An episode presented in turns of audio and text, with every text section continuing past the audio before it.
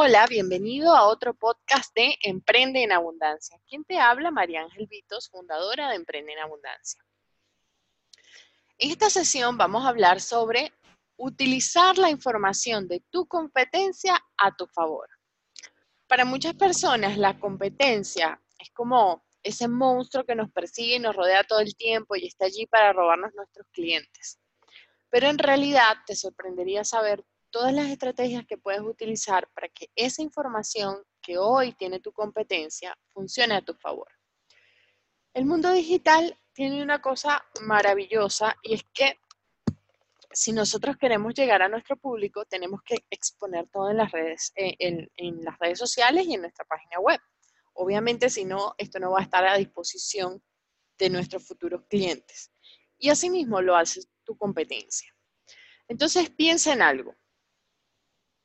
Tú puedes seleccionar de tu nicho diferentes referentes que estén en momentos distintos de la evolución de sus negocios online. ¿A qué me refiero con esto? Nosotros tenemos los referentes que son los que, los que todo el mundo conoce, todo el mundo sigue, eh, que tienen 57 mil seguidores en las redes sociales.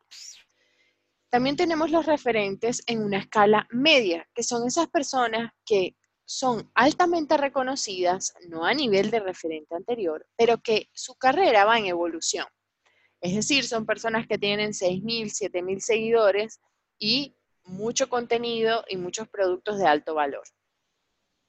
Y luego tenemos los referentes de nivel bajo, que son personas que están comenzando con sus procesos de emprendimiento, pero que al estar comenzando también tienen unas ansias de captar esa audiencia y de proporcionar valor y hacer la diferencia en el mercado.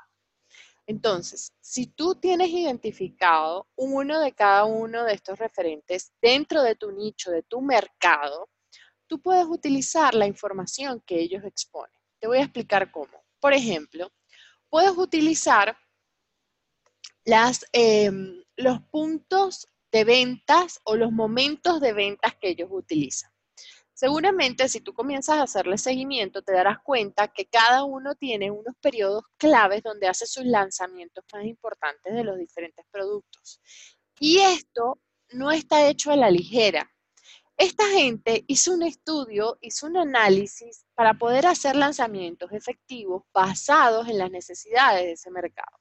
Entonces, ahórrate este trabajo. Comienza a seguir, comienza a ver cuál es el comportamiento de sus diferentes lanzamientos para que tú no tengas que empezar un trabajo desde cero a ver cómo funciona la audiencia en este sentido. También puedes ver las estrategias que ellos utilizan para lanzar sus productos digitales. Por ejemplo, Normalmente, ¿qué hacen? Hacen vivos, les gusta hacer masterclass, hacen las masterclass pregrabadas, les gusta eh, regalar material gratuito. Bueno, eso que más hacen y que puede ser repetitivo en cada uno, seguramente es aquello que han probado y con lo cual tienen mayor efectividad. Esto no quiere decir que no pruebes cosas nuevas. Por supuesto que debes probar cosas nuevas, pero si estás lanzando, pues, y quieres generar ventas en un corto tiempo, lo mejor es hacer un camino que ya otros han recorrido. También puedes fijarte en las estrategias que estas personas utilizan para vender sus productos.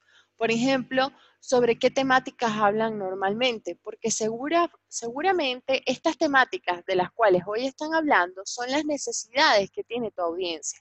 Nadie saca un producto al mercado sin saber que hay alguien con la disponibilidad o la necesidad de adquirirlo. Y ellos ya hicieron ese trabajo también, se tomaron el tiempo de validar si esa disponibilidad o esa necesidad estaba dentro de la audiencia no vas a copiar el producto que ellos tienen, porque ¿qué sentido tendría esto? Lo que sí puedes hacer es evaluar qué temáticas aborda cada uno y basado en esta información construir un producto más robusto y que tenga tu sello de autenticidad, que vaya también acompañado de un contenido que sea único y característico de tu marca. Estas cosas pueden hacer que tu negocio evolucione mucho más rápidamente de lo que inclusive evolucionaron los negocios de tu competencia. Trata también de crear un cambio en cuanto al aspecto y al, a tu marca, que resalte por, por encima de los que ellos están utilizando. Empieza a hacer una investigación de los tipos de plugin que usan en sus páginas, de los tipos de em, modelos de pago que, acoplan a su sitio. Utilizan un carrito de compra, utilizan em, una, página, una página que les procese el pago. ¿Qué herramientas utilizan para mostrar sus productos digitales? Por ejemplo, si lo que están vendiendo son cursos, bueno, cada uno, ¿cómo tiene montado su curso? Lo tiene montado en Hotmart, lo tiene montado en Techable, lo tiene montado en qué plataforma y qué plataforma le funciona eh, mejor a cada uno. Hay una que se llama Javi, que también está muy utilizada en este momento. Bueno, empieza a explorar la diversidad. Quizás este tema de las herramientas y las plataformas van a estar atados a que hay herramientas mucho más robustas que también tienen, están acompañadas de un costo más alto. Y entonces seguramente a medida de que sus mercados, sus negocios van evolucionando, ellos van adquiriendo herramientas que tienen una eh, potencia diferente. Bueno, eso también es importante que lo sepas porque a la larga esas cosas las vas a necesitar cuando tu negocio comience a, despegar.